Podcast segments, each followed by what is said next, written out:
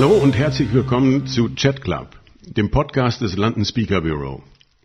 Mein Name ist Roland Festring und ich leite das London Speaker Bureau in Deutschland, Österreich und der Schweiz. Das London Speaker Bureau ist eine der international führenden Redneragenturen mit 20 Büros weltweit. In unserem Podcast stellen wir Ihnen unsere Redner, Experten, Moderatoren in einem persönlichen Gespräch vor. Weitere Informationen finden Sie auf unserer Website unter londonspeakerbureau.de. Heute treffe ich in Schwetzingen Professor Dr. Hans-Dieter Hermann. Hallo, lieber Hans, wir kennen uns so lange. Hallo, lieber Roland. Hans-Dieter Hermann ist der Psychologe der äh, deutschen Fußballnationalmannschaft und äh, entsprechend auch gleich meine erste Frage. Hans, was ist eigentlich dein Lieblingssport, die Lieblingssportart? Gibt es sowas für dich persönlich? Ja, das ist das Skifahren eindeutig. Ähm, das mache ich seit Kindesbeinen an, bin früher auch Rennen gefahren. Heute ist es immer noch wunderbar, wenn man es mit der Familie machen kann. Also für mich persönlich ist Skifahren die Nummer eins. Wenn du jetzt, äh, du hast ja, warst ja auch schon äh, Coach im Bereich Ski, äh, die österreichische Nationalmannschaft der Frauen unter anderem. Gibt es einen Unterschied jetzt, dass du also eine andere Sportart als Skifahren, als deine Lieblingssportart professionell betrachten würdest? Ja, da habe ich auch ganz unterschiedliche Erfahrungen gemacht und das hat ja meistens mit den Menschen zu tun, die man dort trifft. Und auch wenn die Sportart aus meiner Sicht höchst äh, ungesund ist, ich habe im Rahmen des Boxsports unglaubliche Menschen kennengelernt und, und Freundschaften begründet ähm, in jungen Jahren als Sportpsychologe. Und das war für mich schon schon sehr prägend, auch was das Thema im Amateurbereich, das Thema Fairness anbelangt, Umgang mit dem Gegner, äh, mit dem gegnerischen Trainer, das ganze drumherum, auch Teamgeist, äh, wenn man so kleine äh, Boxstaffeln hat, die, die gemeinsam antreten, wo jemand trotz Verletzung nicht ins Krankenhaus geht, sondern sagt, ich möchte erst noch äh, meinen Kollegen unterstützen, ähm, obwohl, obwohl jemand einen gebrochenen Kiefer hat. Also solche Dinge habe ich dort erlebt. Das war schon unglaublich und in gewisser Weise besonders, auch wenn ich selber die Sportart nicht, äh, nicht ausübe und natürlich auch aus medizinischer Sicht extrem kritisch sehe. Ah ja, da, aber das ist ja was ganz Besonderes. Das ist mir auch total neu, weil ich hätte nämlich auch gedacht, das ist ja, weil du auch in deinen Vorträgen, Vorträgen ja zum Teil äh, Bilder aus dem Skifahren bringst. Also äh, zum Beispiel den einen Kollegen, der bevor der losfährt äh, und aus auf die auf die Eispiste dann äh, sich runterhieft, wie er sich selber motiviert. Ja, das ist ein, ein kurzer Clip von, von Manfred Pranger, einem früheren Slalom-Weltmeister aus Österreich. Ähm, ja, er hat eine ganz besondere Art, sich vorzubereiten und das benutze ich gerne, diese Bilder aus dem Starthäuschen. Aber dann gehen wir mal noch einen Schritt zurück, weil du hast ja zunächst nach dem Abitur äh, angefangen, Medizin zu studieren und bist dann relativ schnell aus die Psychologie übergewechselt. Ja, ich war, ähm, ich wollte unbedingt Medizin studieren und war im Ausland, habe in Antwerpen Medizin studiert und ähm, das war aber zum einen sehr, sehr teuer und, und äh, auf der anderen Seite auch natürlich in einer anderen Sprache, in dem Fall war es Flämisch, ähm, auch mit einigen Hindernissen verbunden. Und ich habe immer gehofft, äh, ich komme nach kürzester Zeit in Deutschland rein und mache einen sogenannten Quereinstieg. Aber der hat dann immer nicht gepasst. Aber ich habe dann bei meinen Bewerbungen eben mehr oder weniger zufällig einen Platz in Psychologie gekommen, bekommen und äh, habe dann gewechselt. Also das heißt, dann bist du zur Psychologie gegangen und äh, hast einfach ganz locker flockig das Fach gewechselt. Und wie bist du dann zum, zum Sportpsychologie gekommen? Also ähm, Psychologie ist so eine Art, ähm, äh, ist so eine Art äh, Erblast, wenn ich so sagen darf. Mein Vater war auch Psychologe. Äh, insofern war das Psychologische bei uns immer so etwas ganz Normales im Haus. Also es war nicht, wie mancher denkt, oh, was machen die da und hat es wie mit Krankheit zu tun. Also nee, bei uns war das immer ein Stück Normalität, wenn man, wenn es zum Beispiel Tests gab oder so. Das, ähm, und äh, während meines Studiums ähm, habe ich äh, eine Fortbildung gemacht in Sportpsychologie. Es war die erste, die es überhaupt, die überhaupt angeboten wurde. Und das war für mich schön, weil ich eigentlich Stressforscher bin. Und der Leistungssport hat ganz viel mit Stress zu tun, mit der Bewältigung von Stress.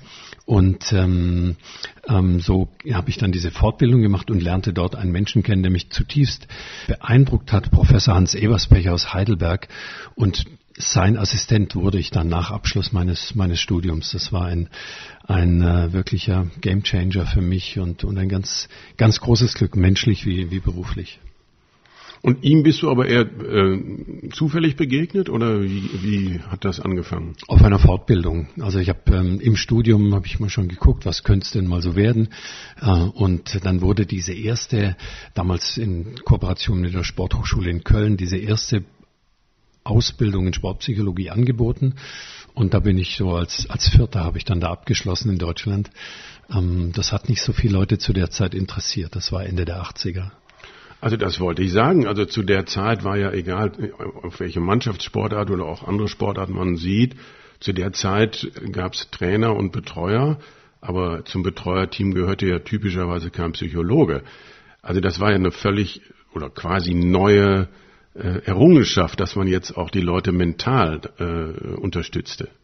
Ja, das war tatsächlich ganz neu und, und Hans Eberspecher war, war bahnbrechend. Er war, ähm, die, die, er war selber Sportler und die Sportler und Trainer mochten an ihm, dass er so wenig psychologisch gewirkt hat. Er war einfach einer von ihnen. Ähm, und ähm, dadurch konnte ich mir auch viel abgucken. Wie schafft man es denn, äh, Akzeptanz bei einer Mannschaft zu kriegen oder bei Sportlern? Das kriegt man nicht, wenn man sagt, du kannst zu mir ins Zimmer kommen und wir schließen uns ein und reden mal zwei Stunden, sondern da muss man schon mittendrin sein. Das habe ich von ihm gelernt. Und wie, wie muss man sich das jetzt wirklich ganz praktisch vorstellen? Weil ich kann mir, also ich weiß zum Beispiel noch, als Uli Hoeneß seine Laufbahn als aktiver Spieler beendet hat, da war er der erste Manager in Deutschland, der auch im Fußballbereich so hieß.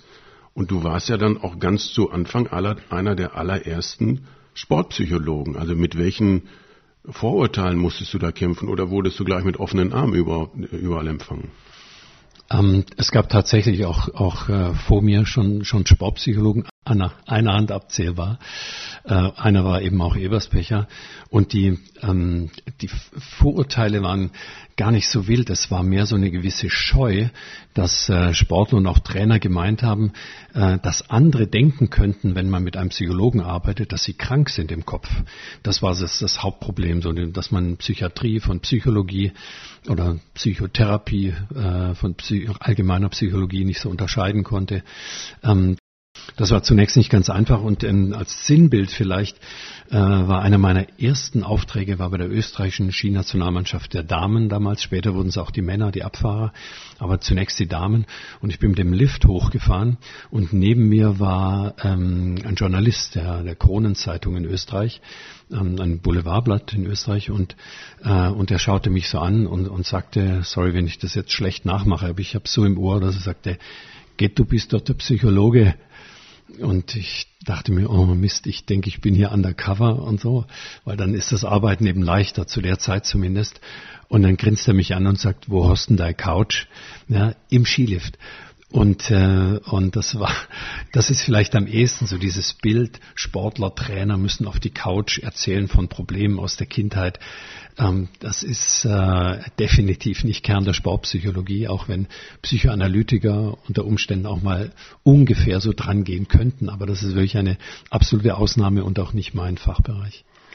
Also ohne da jetzt indiskret fragen zu wollen, aber trotzdem glaube ich, es interessiert ja wahnsinnig viele der Zuhörer auch, was macht jetzt ein Sportpsychologe tatsächlich? Also welchen Einfluss hast du auf die Sportler und was machst du tatsächlich?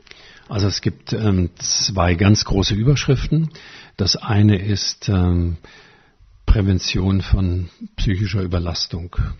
Weil auch Leistungssport ist, ist, ist, ist stresssicher, das vorhin schon mal angedeutet. Äh, und das kann auch Menschen, vor allem junge Menschen, überfordern wenn ein großes Umfeld ganz viel erwartet. Und äh, da kann man auch in, in Zustände rutschen, wie in, in, anderen Lebensbereichen auch, wo man äh, ständig gefordert wird und überfordert ist dabei. Also das ist so die eine Seite und die andere ist die der, der Leistungsoptimierung. Ähm, nämlich wie kann ich durch Techniken im Kopf besser werden, durch Konzentrations-, Entspannungstechniken, Umschalttechniken. Also da gibt es ganz unterschiedliche Dinge zur Leistungsoptimierung. Und der dritte Bereich, wenn man ihn dazu rechnen möchte, das war auch das, das Thema meiner Doktorarbeit später, das ist der Bereich, wie gehe ich mit verletzten Sportlern um, dass sie wieder zurückkommen können, äh, zunächst ins Training und dann auch in den Wettkampf. Also der erste Punkt, äh, darunter fällt ja dann zum Beispiel jetzt im Fußball sicherlich auch, dass also sehr, sehr junge Menschen, zum Teil sind die ja noch nicht mal volljährig, stehen unmittelbar in der Öffentlichkeit. Das muss ja ein, ein unheimlicher Druck sein für die. Wie geht man damit um? Also es ist unterschiedlich, weil es gibt tatsächlich viele, viele junge Menschen, die aber zunächst mal so motiviert sind und, wenn man so schön umgangssprachlich sagt, sich auch keinen Kopf machen. Ähm, da kommt manchmal der Kopf erst später dass sie, wenn sie anfangen zu reflektieren, was mache ich hier und, und die Erwartungen werden dann immer größer nach anfänglichen Erfolgen. Und das heißt, oftmals sind die Jungen noch gar nicht so von dem Druck betroffen. Also wenn sie schon das Glück haben, in der Öffentlichkeit zu stehen, das kommt manchmal etwas später.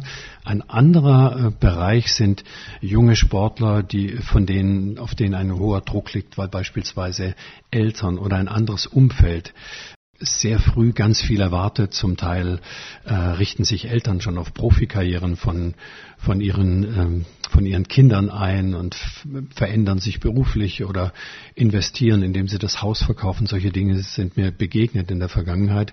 Und da lastet natürlich dann ein riesiger Druck auf jemanden, der praktisch die ganze Familie plötzlich ernähren muss, aber eigentlich erst 15, 16, 17 Jahre alt ist. Ähm, ich würde aber sagen, da hat sich sehr viel verändert. Also heute wird da etwas anders draufgeschaut. Sowas ist mir eher in, ja, vor 20 Jahren nur so begegnet. Aber da dann auch, wie gehst du dann als Psychologe damit um? Weil der 15-, 16-Jährige, der hat ja, der kann ja kaum was daran ändern, sondern da muss man ja die Eltern mit ins Boot holen und sagen, ja, das ist ja letztendlich die Frage, wie wird das sozusagen, wie wird dann Schuh daraus, dass der Druck etwas gemildert wird? Der erste Schritt ist, dass man mal schaut, erlebt denn jemand tatsächlich auch Druck? Also von außen meint man, das muss ja ein Wahnsinnsdruck sein, aber Menschen sind unterschiedlich und es gibt auch junge, also jüngste Sportler, die eigentlich eher gebremst werden müssen, wo die Eltern ein Segen sind, die sagen, komm, überfordert dich nicht, setze nicht sofort so hohe Ziele und sei nicht enttäuscht, wenn mal was nicht klappt. Also es gibt auch ganz tolle Eltern und es gibt auch, auch Manager, die, die behutsam äh, junge Sportler aufbauen, aber dann gibt es auch diejenigen, die sehr schnell sehr viel verlangen und es kann Spieler überfordern und dann geht es darum, sie zusammenzubringen, auch, äh, auch Sportlern, Eltern, manchmal Managern äh, deutlich zu machen, was das für den für den Nachwuchs bedeutet gerade. Ähm, und dann macht man Vorschläge. Manchmal kann man Dinge trainieren, damit äh, Druck als nicht so stark empfunden wird bei den Sportlern. Aber ab und zu muss man auch wirklich ganz klar sagen, nehmt Druck raus, gibt demjenigen oder ihr, gebt ihr Zeit, dass sich entwickeln kann. Ähm, wenn ihr an einer Karriere interessiert seid, man kann das nicht zwingen, sondern auch Entwicklungen brauchen Zeit. Manche brauchen mehr, manche weniger Zeit. Und dann wird man im Laufe der Zeit überhaupt erst sehen, wird es eine Spitzensportkarriere. Und also wenn jetzt wirklich jemand äh, 15, 16, 17 Jahre alt ist, der wird ja im Zweifel auch schon relativ schnell zum Vorbild.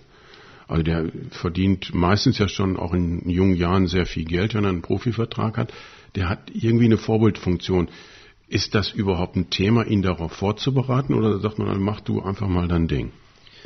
Ähm, also das, was du gerade ansprichst, gibt es eigentlich nur, also in, in, in Europa gibt es das eigentlich nur im, im Fußball, vielleicht mal noch in einer anderen Sportart wie Basketball oder vielleicht mal Eishockey, aber das sind nochmal andere, andere Dimensionen. Also das gibt es eigentlich nur im Fußball, dass jemand sehr früh als Vorbild gesehen wird. Hier sehe ich aber, und das auch am Beispiel von, äh, von Jamal Musiala, jetzt gerade von Bayern München oder auch ähm, von Florian Wirz, ich sehe, dass im Umfeld und auch die Vereine sehr vorsichtig sind, behutsam sind, sagen, lass auch im Moment mal die Interviews weg. Das muss alles nicht sein. Wir schützen dich ein ganzes Stück. Wir wollen dich nicht zwanghaft weghalten von den Mikrofonen, aber ähm, langsam reingehen, gut vorbereitet reingehen, äh, weil man hat da auch ganz schnell die Nase reingeklemmt. Man sagt mal einen Satz, den man nicht so meint und hängt sofort in, irgend, äh, in, in irgendeiner Ecke. Ähm, insofern, aber da sind die Vereine im Profifußball mittlerweile sehr, sehr vorsichtig und kümmern sich auch früh um solche Spieler. Und du bist ja extrem vielseitig. Also das, wir haben schon über verschiedene Sportarten gesprochen. Äh, da kommen ja noch einige hinzu. Also das, äh, du hast im Judo-Bereich was gemacht. fast alle leichtathletischen Sportarten, beispielsweise mhm. auch äh, fast nahezu alle Kampfsportarten. Ich bin ja in die Jahre gekommen. Ich durfte schon einige Jahre äh, aktiv sein im, im Bereich des olympischen Sports. Also es gab äh, über 30 Sportarten, mit denen ich längerfristig zusammengearbeitet habe und ähm, fast genauso viele Nationalmannschaften. Natürlich nicht parallel, sondern im Laufe der Jahre. Und da ist es vergleichsweise egal, die, die Mechanismen jetzt für dich als Psychologe sind sehr ähnlich oder gibt es da wirklich Spezialitäten in den unterschiedlichen Sportarten?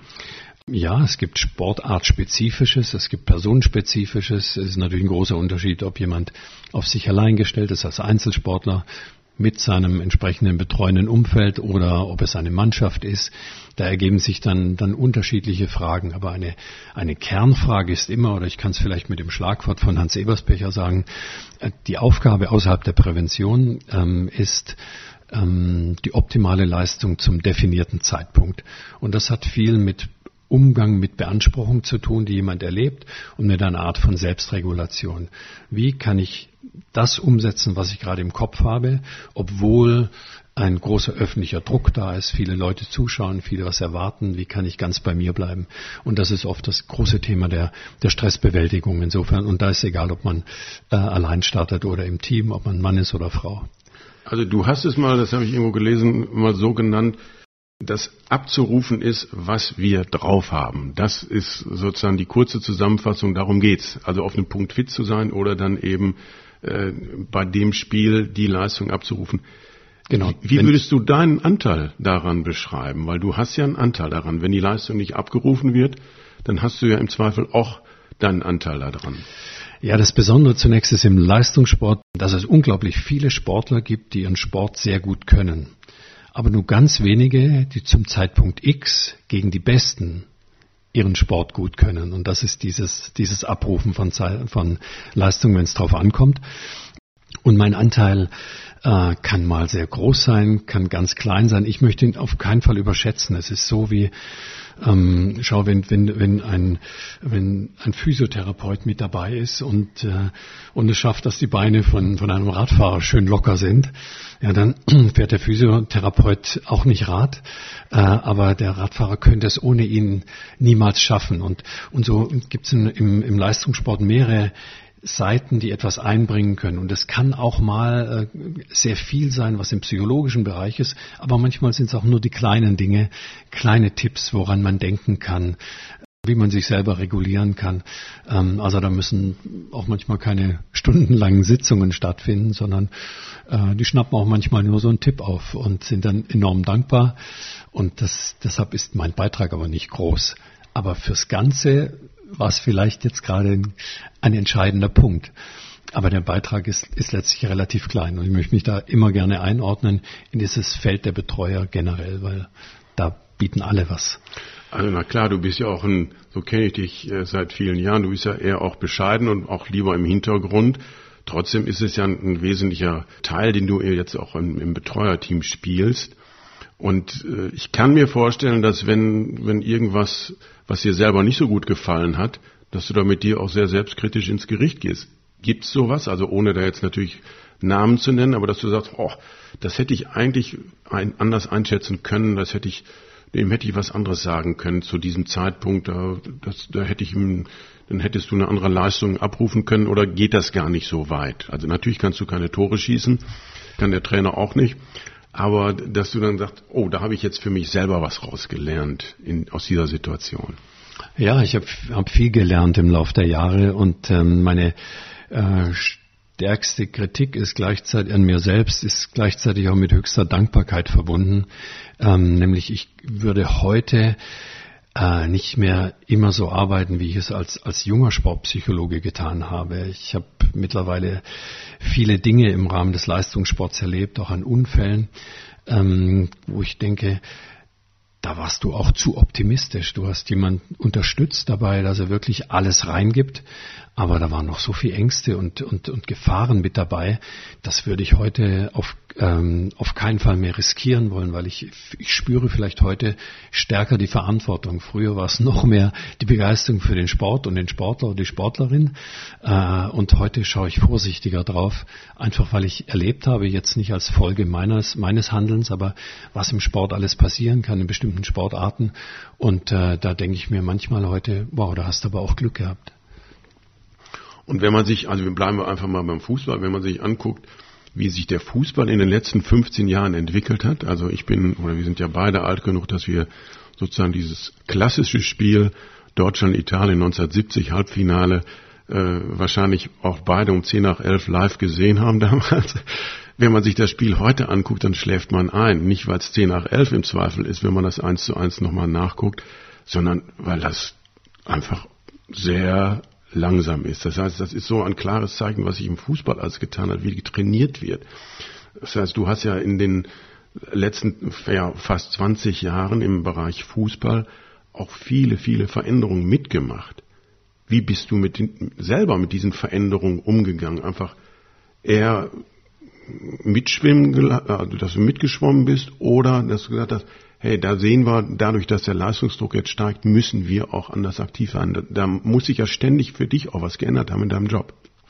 Ja, wobei ich glaube ich sagen darf, ich beziehungsweise die, die Sportpsychologie, also ich für die Nationalmannschaft, aber die Sportpsychologie generell war Teil dieser Veränderung. Ähm, also überhaupt, dass man gesagt hat, der Kopf hat was mit dem Fußball zu tun. Das war ähm, über viele Jahre außerhalb des Kopfballs. Das hätten viele Trainer einfach negiert in den 80er, selbst in den 90er Jahren noch. Und äh, insofern ist die Sportpsychologie ein Teil dieses Spezialistentums, das sich um den Sport herum angesiedelt hat, um Leistungsvoraussetzungen zu optimieren. Und äh, im Rahmen dessen gab es eben nicht nur Sportpsychologie im Sinne von jemand macht mentales Training oder lernt zu entspannen oder mit sich selber so zu reden, dass es einem hilft, sondern es gab auch im Zuge der technischen Entwicklung enorme Diagnostikmöglichkeiten, ähm, auch im psychologischen Leistungsbereich ähm, und über die mit den Diagnostikmöglichkeiten dann auch wiederum Trainingsmöglichkeiten. Also das ist ähm, heute schon enorm, wie sich dabei auch die Sportpsychologie entwickelt hat. Und all das trägt dazu bei, dass zum Beispiel der Fußball heute ein enorm schnelles und intensives Spiel ist, dass das wirklich nur mit Hochleistungssportlern funktioniert. Und du hast in diesem Spiel, inzwischen kann man ja sagen, verschiedenste Spielergenerationen miterlebt. Hm. Also ähm, wir haben neulich mal darüber gesprochen, da habe ich so gesagt, als du angefangen hast bei der Nationalmannschaft, da hättest du Vater oder Onkel sein können. Inzwischen ist das möglicherweise die nächste Generation. Wie, was, was ist das für ein Verhältnis? Ändert sich das äh, für dich spürbar oder ist das, äh, wächst man da einfach so rein und auch die neuen Spieler wachsen, wachsen da so mit rein? Das ist vielleicht ganz, äh, für mich ganz schön in der Psychologie. Natürlich ist immer gut, oder es ist erleichternd zunächst mal, wenn man ungefähr im Altersbereich der Sportler auch ist. Die Identifikation der Sportler ist dann einfacher sozusagen, wenn man von Generation zu Generation spricht. In der Psychologie ist es so ein bisschen anders. Ähm, da ist die, dieser, dieses seltsame Wort der Seniorität ähm, weil es eben doch auch oft sehr private Themen sind oder mal angstbesetzte Themen oder auch intime Themen, äh, die jemand hat. Da ist man sozusagen als Älterer, da macht der Abstand nichts aus, also für den Einzelnen. Und das hat mir sogar ähm, oft geholfen. Also denke schon, es war früher manchmal ähm, zum Beispiel beim Fußball ähm, einfacher, weil ich einfach mal ein bisschen mitgekickt habe, wenn so eine Mischung aus Betreuern und Spielern, dass man mal zum Spaß gekickt hat. Da habe ich früher mitgekickt, das mache ich heute nicht mehr, nachdem ich mir ein paar Mal wehgetan habe. Und ähm, insofern gibt's da Vor- und Nachteile, aber ich äh, erlebe es zumindest jetzt bislang noch nicht äh, als großen Nachteil. Und als jetzt Jogi äh, Löw seine Karriere beendet hat, ihr seid ja auch gleiches Alter, hast du ja vielleicht auch gedacht, wann du mal irgendwann aufhören möchtest oder auch nicht. Was hat Hansi Flick zu dir gesagt, dass du äh, sofort gesagt hast, mache ich?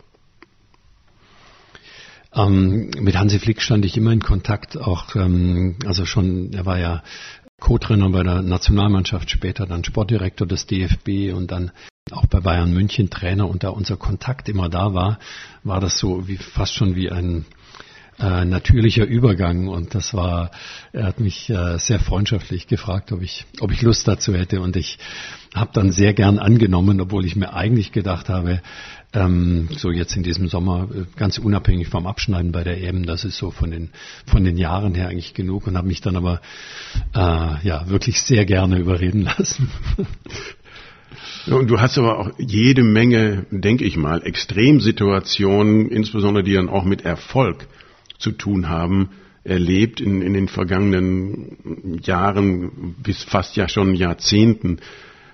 Wahrscheinlich ist es banal zu fragen, war denn die WM 2014 was ganz Besonderes für dich? Aber das war ja auch ein steiniger Weg, bis ihr dann wirklich im Finale gewonnen habt. Ne? Ja, also die, die, ähm, die WM 2014 war tatsächlich herausragend, aber sie war auch, äh, oder das Erlebnis war auch deshalb herausragend, weil dort etwas zusammenkam, äh, was sonst oft ein Preis ist der Geschichte. Ich bin durch, den, durch die viele Sportbetreuung immer so ungefähr ein halbes Jahr unterwegs gewesen. Äh, also sechs Monate von zwölf, äh, was viele Leute betrifft, die im Sport arbeiten. Und, äh, und 2014 war tatsächlich bei diesem Finale, äh, war auch die Familie mit dabei. Also wir konnten mit den Spielern als Familien auch feiern und das war so, so ganz besonders, weil in, in, in solche Laufbahnen so rund um den Sport investieren immer auch die Familien mit. Und deshalb habe ich das als, als ganz besonders äh, eindrucksvoll in Erinnerung, nicht nur vom, vom Ergebnis her und, und dem ganzen Drumherum in Maracana, sondern eben auch, dass man mit seinen Liebsten auch noch feiern kann dabei. Und das gab es halt leider sehr selten im Sport. Ne? Irgendwann ist man da irgendwo auf der Welt, aber eben allein und sagt, morgen komme ich nach Hause und man freut sich dann auch wieder und da waren wir zusammen. Und ansonsten, ich meine, das, das konnte man ja am Fernsehschirm miterleben äh, wie du auch mit deiner Familie da, man konnte dich ja im Fernsehen sogar sehen, aber was sicherlich auch interessant ist, wo du persönlich einen ganz tollen Erfolg hattest, weil du gesagt hast, wow, da habe ich ganz bestimmt an dieser Medaille, an diesem Sieg, äh, da habe ich auch so einen klitzekleinen Anteil gehabt, dass das schlussendlich geklappt hat.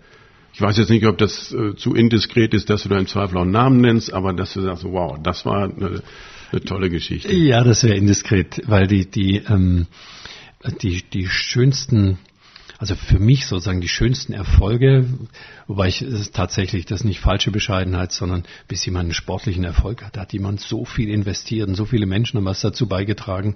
Äh, da kann man nicht so tun, wenn für ein paar Monate ein Psychologe da, dazu kommt, dass er sagt, der, dem hat er das zu verdanken. Also das nicht, aber ich habe so oft Sportler erlebt und Sportlerinnen, die sich etwas nicht zugetraut haben, die sagt, ich kann das nie.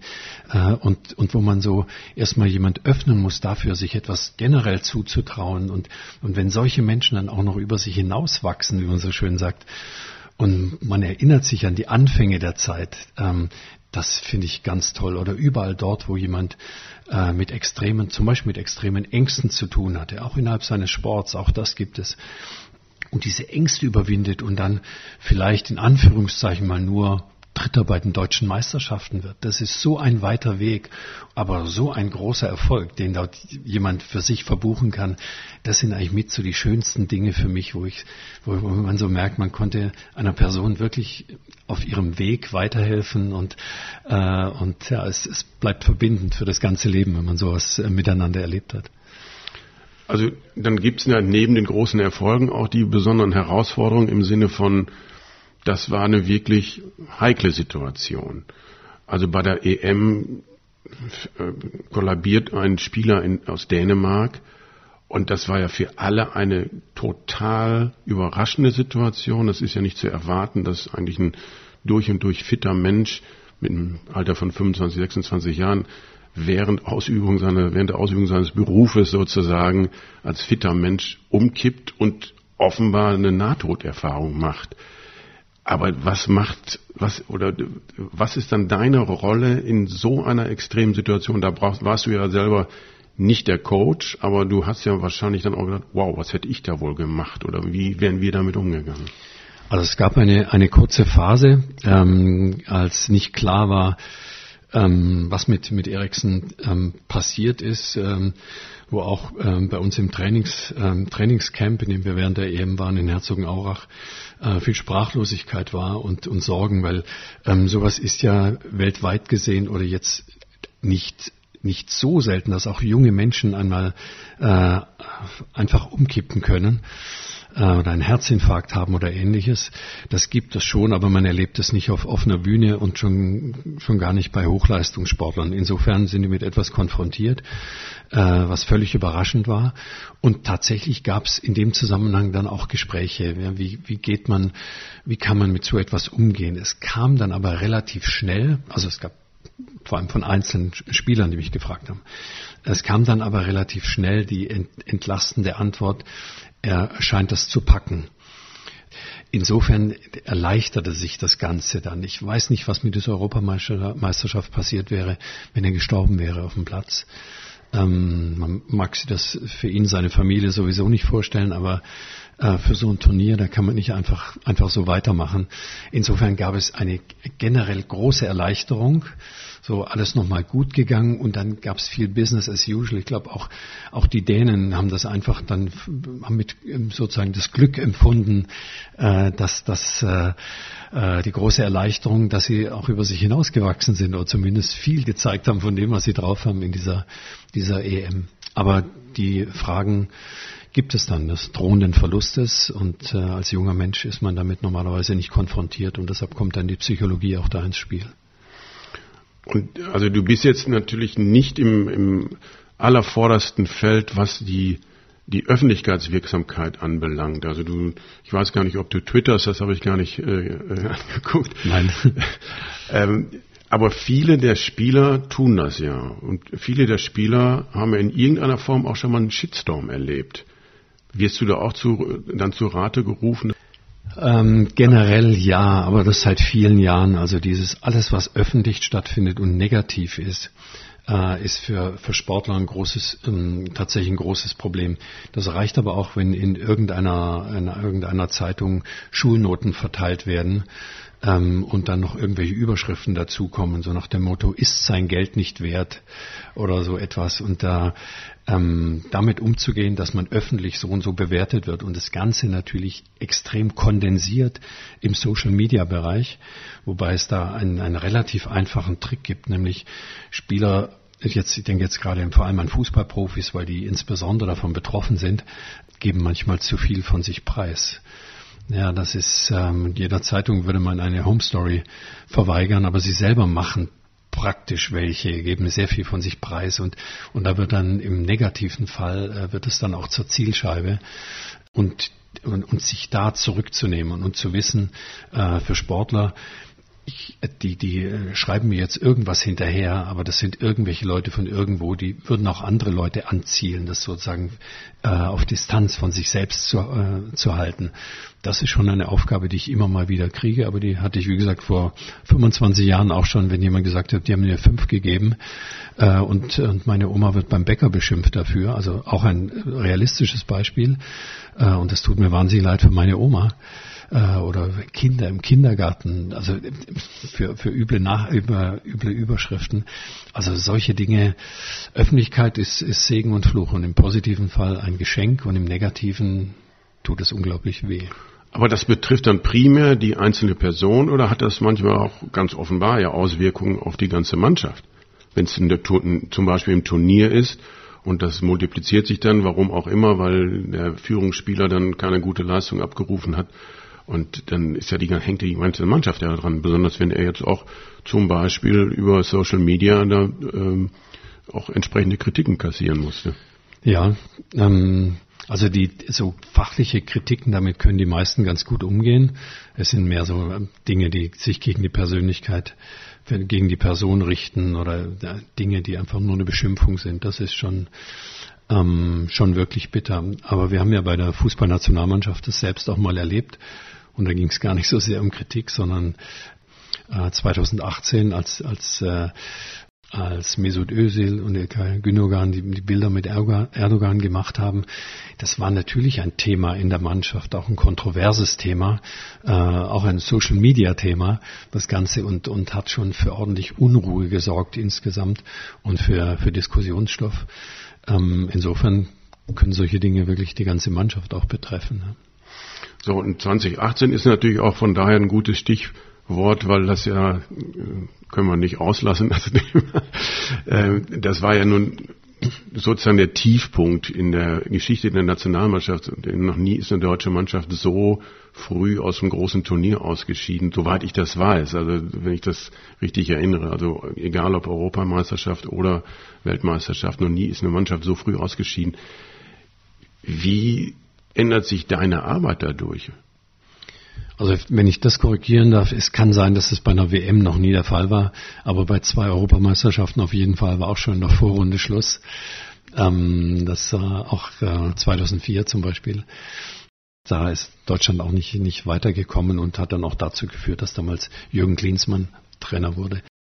Aber also der, die Arbeit zunächst einmal verändert sich dahingehend, dass man, äh, wenn man, wenn man ein solches Erlebnis hat, da kann man nicht einfach nur sagen, äh, so wie es gern gesagt wird, äh, Mund abwischen, ne? aufstehen, Mund abwischen oder für Frauen Krönchen richten und dann äh, und dann geht's weiter. In dem Fall geht es wirklich darum, sich, äh, sich grundlegende Gedanken zu machen. Und dann geht man wirklich basal dran und muss sagen, so, für was stehen wir? Was ist passiert? Was können wir besser machen? Was ist mein eigener Beitrag? Also für jeden Spieler, für die Trainer, aber auch für die Betreuer wie mich. Ja, was hätten wir anders tun können? Und da, da ist dann ein ganz umfangreicher ähm, Analyse und, äh, und Zielsetzungsprozess ähm, wir haben uns dafür damals viel, viel Zeit genommen, auch sowas zu machen. Insofern bin ich dann mehr Moderator geworden danach und äh, weniger der Bereich Ansprechpartner, Leistungsoptimierer, sondern da ging es einfach so um eine Art von Coaching im klassischen Sinn. Und dann fragen sich natürlich viele, also ich bin natürlich kein Fußballexperte, aber wir haben ein Team, das sich auch so nach Mitgliedern kaum geändert hat bis Yogi Löw die Mannschaft trainiert hat, haben die sich sehr, sehr schwer getan. Kaum kommt der neue Trainer, der gewinnt sechs oder sieben Mal in Folge. Was passiert da? Ähm, bei einem Trainerwechsel, der aber ähm, zumindest in der Bundesliga insgesamt überschätzt wird, also Trainerwechsel sind mittelfristig äh, nicht zwingend erfolgreich, also die Zahlen sind da recht eindeutig, kurzfristig oft schon. Aber prinzipiell, was, was wir jetzt gerade in der Nationalmannschaft erleben, ist der, dieser Grundmechanismus, dass alles nochmal neu aufgestellt wird. Ja, ich glaube, für die Nationalmannschaft kann man sagen, wirklich außer Manuel Neuer hat keiner seinen, seinen Platz sicher äh, in der Mannschaft. Es gibt äh, neue Dinge, es gibt neue Trainer, die dabei sind. Es gibt natürlich auch eine, eine andere Ansprache, weil die, die von Jogi Löw nicht schlecht waren, sondern damit ist gemeint, äh, es gibt wieder eine, eine andere Form, wie äh, wie die Mannschaft zuhören kann. Also ganz viele Dinge sind neu und es ist so, wie wenn man auch nochmal neu würfelt. Also es wird, äh, es sind die gleichen Player dabei, ähm, aber viele Bedingungen verändern sich und dann kann man das manchmal gar nicht so an einer oder anderen Sache festmachen, sondern man merkt nur, hier ist ein hochengagierter Trainer, der mit viel Freude dabei ist, bringt neue Ideen mit ein und diese Ideen schaffen eine Veränderung und die sind im Moment dann einfach möglich und dazu muss ein alter Trainer gar nichts falsch gemacht haben, äh, sondern einfach ist die Veränderung an sich ist schon klasse. Und wenn sie dann auch noch so extrem gut geführt und moderiert wird und von sich selbst eingebracht wird über Hansi Flick, dann ist das einfach ein unglaublicher Glücksfall. Äh, und das kommt hier zusammen. Und die Mannschaft liebt diesen Fußball, den sie spielt. Äh, es gibt viel Identifikation mit dem Trainerteam, mit dem neuen Ziel, das auch also mit dem nächsten Ziel, das da ist jetzt die Weltmeisterschaft in Katar. Es ist ein guter Spirit und äh, das gelingt Hansi Flick exzellent. Also ich habe mal irgendwo gelesen, ich weiß nicht, wer das gesagt hat, und dann kannst du auch gleich widersprechen, aber bei einem Turnier, insbesondere beim großen und eben mehrwöchigen Turnier, gewinnt letztendlich die Mannschaft, die gar nicht mitspielt, sondern die Ersatzspieler. Weil wenn die nicht dabei sind, wenn die nicht motiviert sind und nicht bereit sind zu unterstützen, wie jetzt eingangs erwähnt von dir, von den, von den Boxkumpanen und, und äh, Teammitgliedern, dann lässt sich das gar nicht gewinnen. Ist da was dran? Ja, da ist ganz viel dran. Also wenn man, wenn man nochmal auf den Fußball schaut, in einem äh, ein klassischer Kader äh, in, den, in den letzten großen Meisterschaften hat 23 Spieler. Ähm, jetzt durch Corona waren, war, war das mal eine andere Zahl, aber ähm, prinzipiell sind 23 Spieler in den ganzen großen Turnieren dabei. Elf beginnen. Und äh, klassischerweise wurden immer drei eingewechselt, jetzt sind es ja gerade fünf für diese Übergangszeit, das wird man sehen, wie das ist. Aber ähm, es sind also in einem Turnier, sind für eine Mannschaft stehen zwei Mannschaften zur Verfügung. Praktisch jede Position ist doppelt besetzt und jeder hat den Wunsch und den Anspruch auch zu spielen. Und wenn man dann wochenlang trainiert, das macht man so vor einem Turnier, und dann kommt ein wochenlanges Turnier und einzelne Spieler merken so langsam, ich werde hier keine Rolle mehr spielen. Ich trainiere, ich bin Sparingspartner für die anderen, aber ich komme in diese Mannschaft nicht rein. Ähm, wenn das nicht gut moderiert wird, dann können auch Spieler verloren gehen. Und wenn es ganz schlecht läuft, dann sind es mehrere Spieler und die sind dann zusammen als Gruppe unzufrieden. Und das ist eine große Gefahr für eine Mannschaft, wenn so etwas passiert. Ähm, und äh, insofern sind, ist die Bank immer was ganz Entscheidendes. Nicht nur, weil sie äh, wenn es gut läuft, eins zu eins Spieler ersetzen kann. Wenn jemand reinkommt und sagt, ich bin Teil der Mannschaft und ich äh, bin sofort genauso akzeptiert wie andere auch, dann können die auch gleich Leistung bringen. Aber dazu muss man im Vorfeld was tun, sondern auch dafür, dass sie in dieser ganzen Zeit die anderen Spieler richtig unterstützen und immer das Gefühl haben, ich gehöre dazu. Und äh, für eine große Mission äh, ist eigentlich egal, wie groß oder klein der Beitrag von Einzelnen ist. Es ist immer entscheidend für die gesamte Mission. Und wenn das jeder spürt und wenn das Trainer und Betreuer auch Ersatzspielern deutlich machen, dann ziehen wirklich 23 Spieler an einem Strang, in dem Fall 23, sodass eine, ja, so, sodass alle etwas zur Leistung beitragen können. Wenn es aber eben leider dann nicht immer so ist und wenn einer sich äh, also unfair behandelt fühlt, der will, möchte endlich mitspielen. Und der, der eine sagt dann, das Ding hätte ich aber gemacht, den hätte ich reingetan. Und der andere sagt in der Abwehr, ich wäre dem aber noch hinterhergelaufen und ich hätte den auch noch gekriegt. Äh, das sind ja, vielleicht kann man die Stinkstiefel nennen, aber wie geht man damit um, mit, mit solchen Leuten, wenn man sieht, wir sind eigentlich so nah daran, die nächste Runde zu erreichen. Und jetzt haben wir hier Leute im Team, die sind aus welchem Grund auch immer frustriert und würden gerne mitspielen, aber der Trainer hat die Aufstellung anders äh, aussehen lassen und du sitzt auf der Bank oder vielleicht auch nur auf der Tribüne. Wie geht man mit solchen Leuten um? Äh, das Wichtigste ist, und natürlich muss das letztlich dann auch der Trainer machen, und da kann man ihn auch unterstützen dabei, in Kontakt bleiben. Es geht vor allem auch um das Thema Wertschätzung. Also jemand einfach nichts zu sagen und sagen, du bist nicht dabei oder kannst da drüben zuschauen, das ist ja unterirdisch. Ähm, und auch sowas gab es in der Vergangenheit immer mal wieder. Äh, und da ist es nicht die Frage, dass jemand nicht spielt, sondern dass man mit dem Spieler dann nicht redet.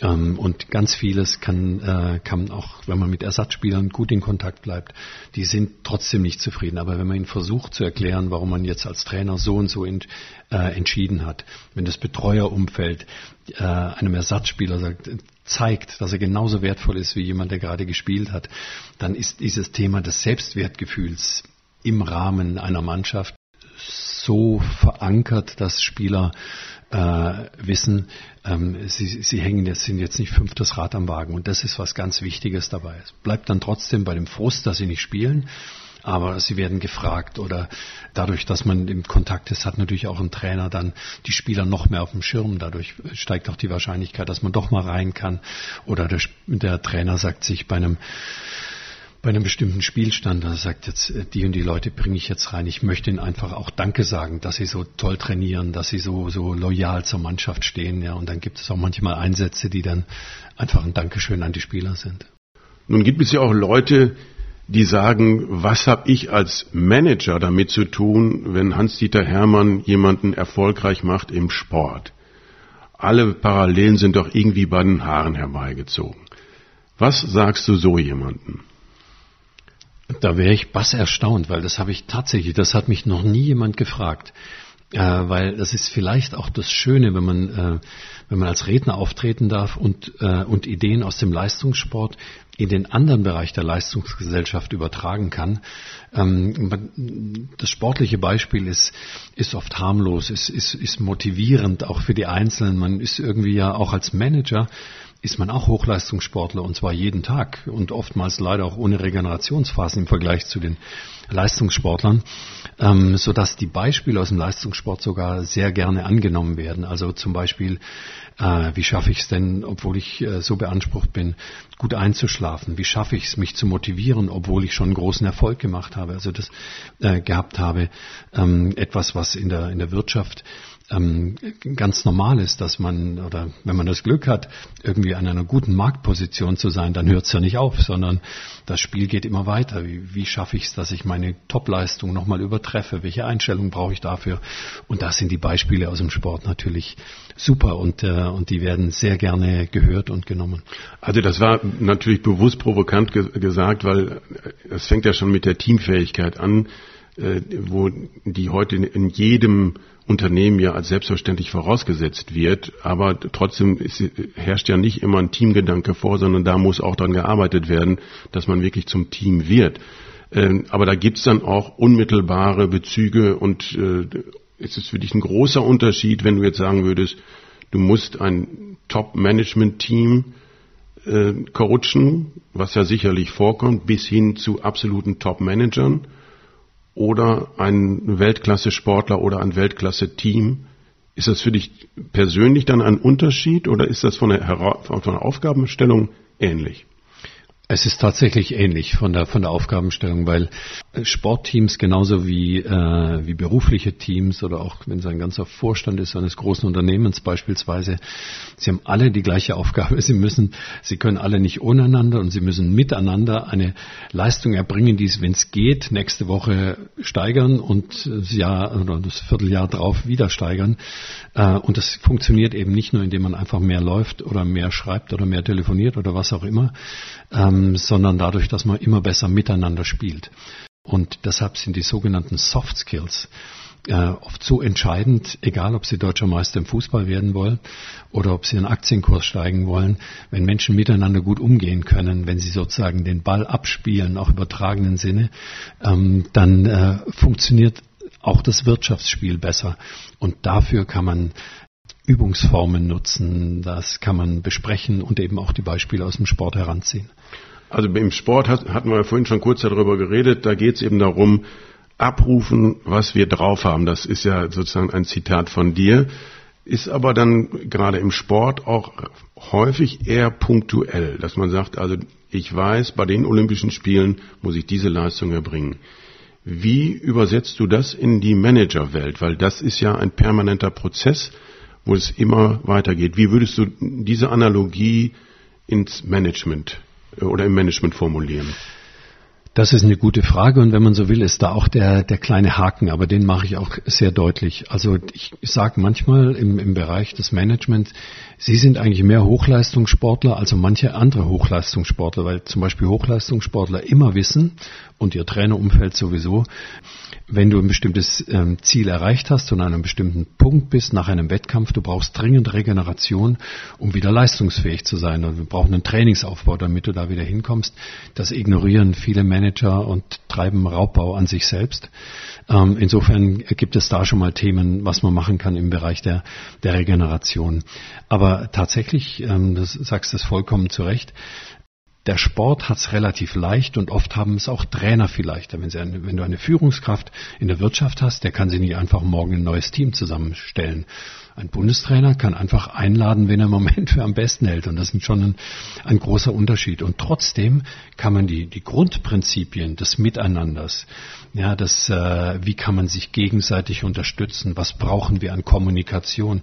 Wie viel Vertrauen brauchen wir? Wie bringe ich eigentlich Vertrauen ein, damit auch Menschen, die ich vielleicht gar nicht so sehr mag, aber die ich eben brauche für den Prozess, auch das gibt's ja, äh, damit wir gut miteinander funktionieren können im Sinne der Geschichte, des Unternehmens, wie auch immer. Man kann diese Prinzipien wunderbar übernehmen. Und insofern ist es dann nicht schwer, das Ganze zu übertragen. Aber du hast vollkommen recht. Äh, das ist unter im normalen, im beruflichen Alltag oftmals tougher, weil es, äh, weil man mit weniger Regeneration auskommt. Und also jetzt diese Formel, die für One Size Fits All sozusagen, die gibt's offenbar nicht, äh, weil also jedes Unternehmen muss ja auch seine eigenen Ziele entsprechend definieren und das hängt dann davon ab. Oder gibt es da sowas, was für, tatsächlich für alle gilt? Es gibt schon Methoden, die man anwenden kann, aber selbst unter den Sportlern, ich ähm, es gibt eigentlich immer nur ein individuelles Vorgehen, so nach dem Motto, nehmen wir mal das Einfachste aus der Psychologie und sagt, mach mal ein Entspannungstraining, dann wirst du ruhiger. Ja, das, das schon allein dieses Einfache gilt nicht für jeden. Es gibt genügend Leute, die werden unruhig, wenn es ruhiger wird. Die brauchen andere Techniken, um ruhiger zu werden. Insofern ist es immer ein individuelles Vorgehen und natürlich bei Gruppen umso mehr muss immer wieder schauen, was habe ich für eine Gruppe vor mir, für eine Mannschaft, für, für eine Abteilung, für einen Vorstand. Jedes Mal gibt's gibt's Neues, aber bestimmte Methoden kann man natürlich hier und dort anwenden und die sind dann ähnlich. Also ich glaube, es gibt noch relativ viele Fragen, aber die Zeit ist jetzt einigermaßen rum. Eine Frage, die ich dir aber noch stellen möchte, du hast eingangs schon gesagt, dass dein Herz am meisten beim Skifahren liegt und äh, auch deine persönliche Lieblingssportart ist. Wenn du dir irgendwo irgendwann, also nach Corona, wenn, wenn Reisebeschränkungen nicht mehr gefallen sind oder wenn die gefallen sind, ein Skigebiet aussuchen möchtest oder hast du im Kopf vielleicht, wo du unbedingt noch mal hin willst, weil du da noch nie gefahren bist, aber unbedingt da noch mal fahren willst. Wo ist das? Ja, ich kämpfe gerade mit mir. Ich habe äh, mir vor vielen Jahren immer mal gewünscht, ich würde gern mal ähm, Helikopterskiing machen und in Kanada. Und da gibt's einige tolle Pisten. Ähm, muss zugeben, mittlerweile ist so dieses, äh, dieses ähm, x-mal rauf und runter fliegen aus unterschiedlichen Gründen, denkt man, denke ich da auch nochmal anders drüber nach. Äh, insofern ähm, ist, bleibt das vielleicht ein Traum. Ich werde mal sehen, ähm, ob ich den Bedenken irgendwann noch zur Seite schiebe. Ähm, aber ich liebe es, am gesamten Arlberg zu fahren. Und äh, da kenne ich viele Pisten und ich finde, entdecke sie immer wieder neu. Äh, und insofern freue ich mich, wenn man da wieder äh, ohne Probleme Skiurlaub machen kann. Das sagt Hans-Dieter Hermann, der Sportpsychologe und Psychologe der deutschen Fußballnationalmannschaft. Lieber Hans, vielen, vielen Dank für das Gespräch.